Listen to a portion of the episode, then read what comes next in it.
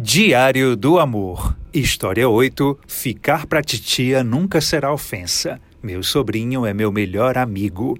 Não cabe frustração, apenas emoção, se o filho da sua irmã é sua companhia preferida e vice-versa. Noah.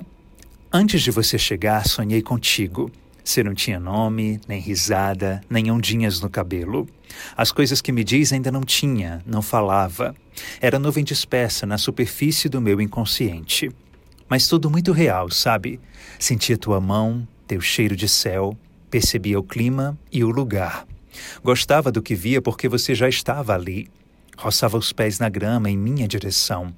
Um menino vivo, um garoto delicado e imenso.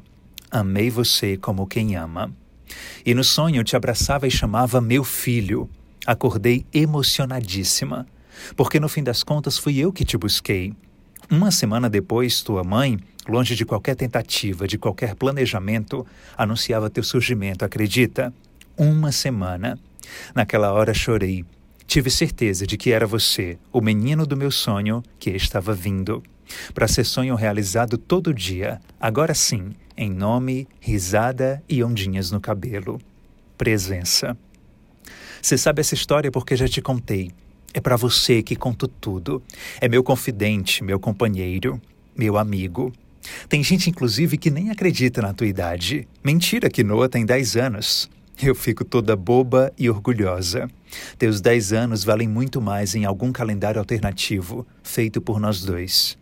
Nessa primeira década cabe maturidade simples, jeito aberto, silêncio sábio e barulho solto. Cabe você e eu. Não consigo te chamar de sobrinho.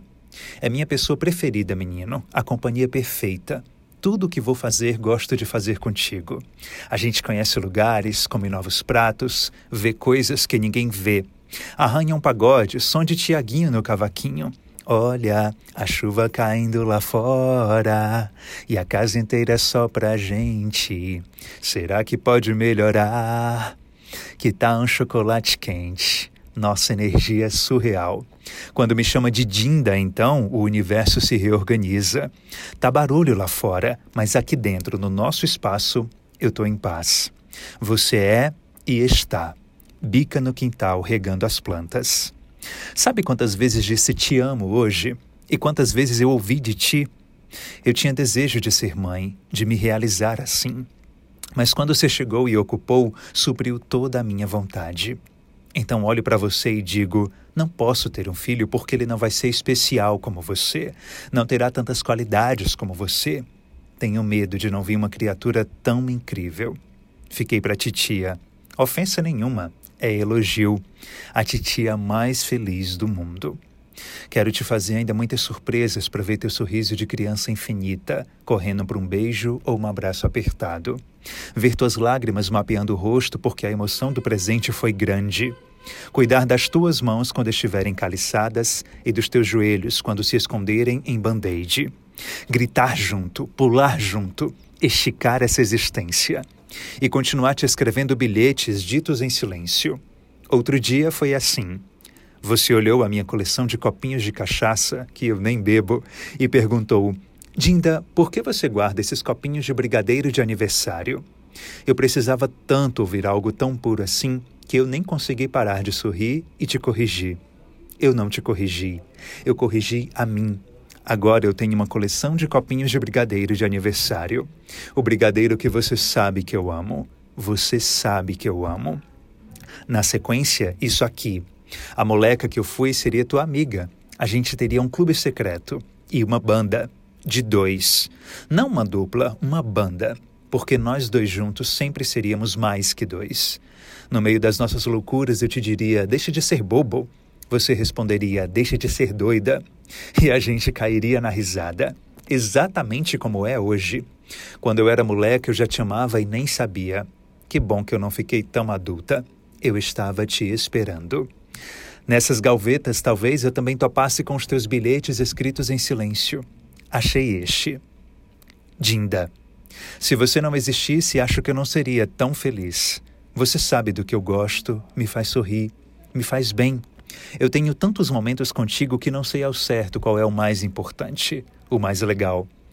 Mas deixa eu pensar. Um, acho que quando já faz muito tempo a gente quase todo dia assistia a filmes juntos. Saíamos para a praia, se divertia quase todo dia.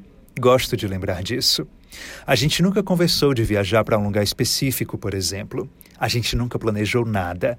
Você gosta que as coisas aconteçam naturalmente porque adora fazer surpresa. Sou alvo fácil. Não te peço nada, talvez apenas apresente algumas pistas. E você já vem com tudo. Lembra do álbum da Copa? Fiquei todo choroso quando recebi. Foi demais pro coração. Por que tanto amor? Você me diz que me foi criada assim, que foi feita para se emocionar, que a condição financeira dos meus avós não permitia que o material ganhasse tanta importância. Então eu vim e a gente começou a criar nossas riquezas, né? A relação pessoal ficou em destaque, singela e grandiosa. Isso para mim se tornou a coisa mais importante. Meu bilhete é curto, não tenho muito o que falar. Você já sabe tudo. Mas sempre que você diz que me ama, me pergunta o quanto eu te amo.